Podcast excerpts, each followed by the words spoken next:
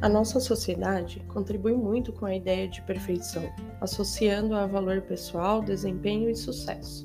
Os tipos de perfeccionismo são reconhecidos pela psicologia como causa de sofrimento intenso e levam a quadros ansiosos e de humor deprimido. Saiba quais são esses tipos e como se desenvolvem. Olá, esse é o podcast Quero Saber e eu sou Ana Carolina Liciani. Quem já acompanha meu conteúdo sabe que acredito muito que antes de qualquer mudança, seja ela de ideia, hábito ou comportamento, nós precisamos conhecer bem nossas vulnerabilidades, fragilidades e principalmente aceitar que elas existem.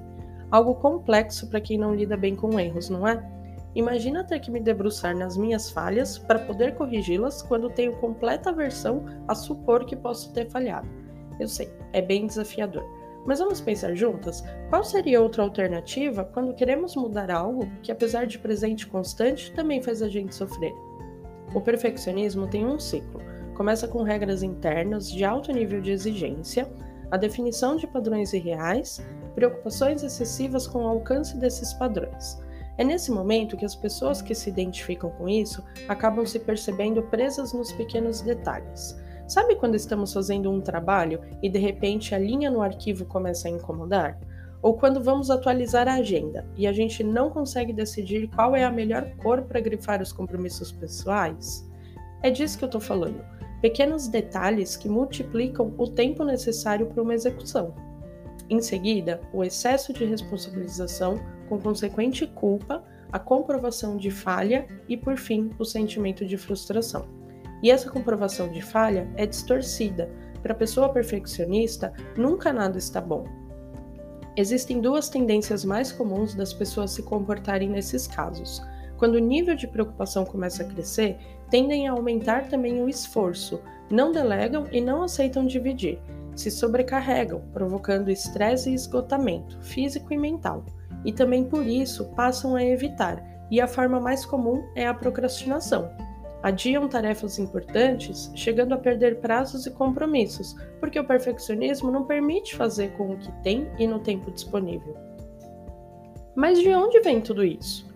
As melhores pesquisas apontam para fatores genéticos e cognitivos. Se você considera que seus pais tenham sido rígidos durante o seu desenvolvimento, é natural que tenha se preocupado com os comentários, as opiniões deles sobre os seus comportamentos, e por isso exige mais de si mesmo além de ter aprendido a não tolerar os próprios erros.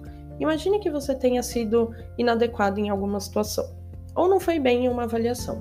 Se frequentemente foi criticada ou punida nesses momentos, foi desenvolvendo uma visão negativa sobre erros e falhas, além de desconforto, muitas vezes até físico, com a pequena possibilidade de não perfeição.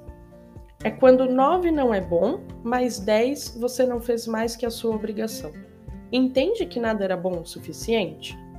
Mas isso não tem a ver com o seu valor, foi uma característica dos seus pais, então já pode ir dizendo adeus a essa crença. Se percebe que seus pais têm perfil perfeccionista, talvez eles nem tenham exigido excessivamente de você, mas aconteceu uma internalização e repetição dos mesmos padrões. As nossas experiências na fase de desenvolvimento têm grande influência na nossa vida adulta, aprendemos muitas coisas pelo meio, pelo ambiente social.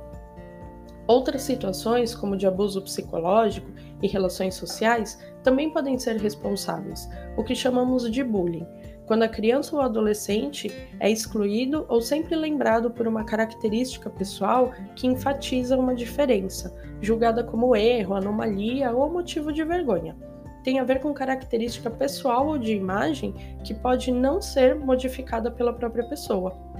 E as relações sociais acabam sendo reforçadoras desse perfil, quando nos valorizam e recompensam somente diante de excelentes resultados. Então passamos a acreditar que só vale quando é perfeito, se não for, não foi útil. Assim, a gente acaba focando nas comparações, ignorando e não tolerando as próprias limitações. E quais são os tipos? São três. O perfeccionismo pode ser auto-orientado, quando a motivação para ser perfeita é interna. Os padrões irrealistas são estipulados por nós mesmas, associados a uma autocrítica severa. Então, nós criamos as regras e nos cobramos os resultados inalcançáveis.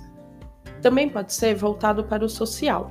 quando acreditamos que o padrão elevado é imposto por outras pessoas e que elas esperam muito da gente. Nesse tipo, a perfeccionista se preocupa em alcançar as expectativas do outro em troca de reconhecimento e aprovação.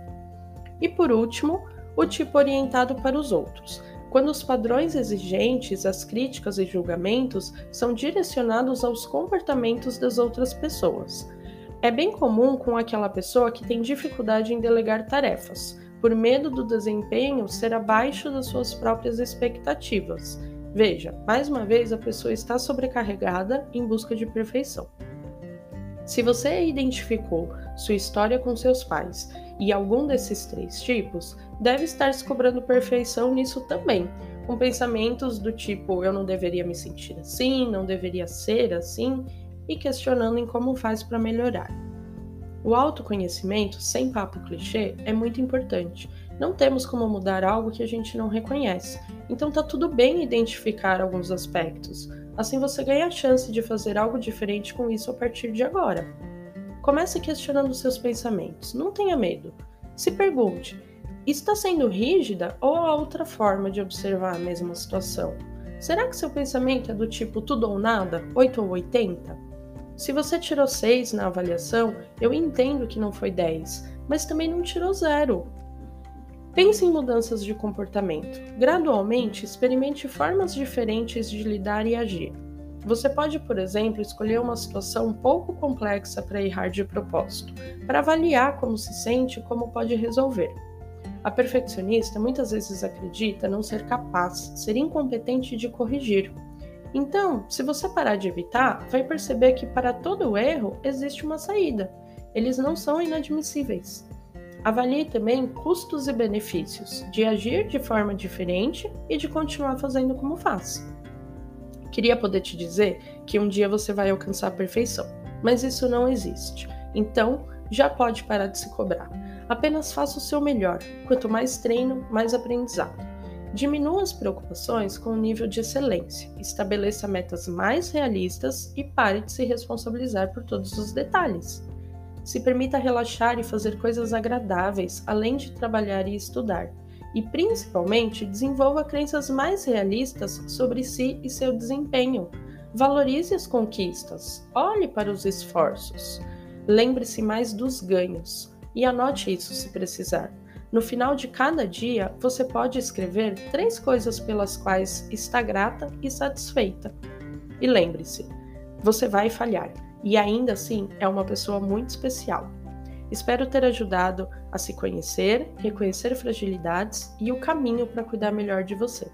Até o próximo episódio.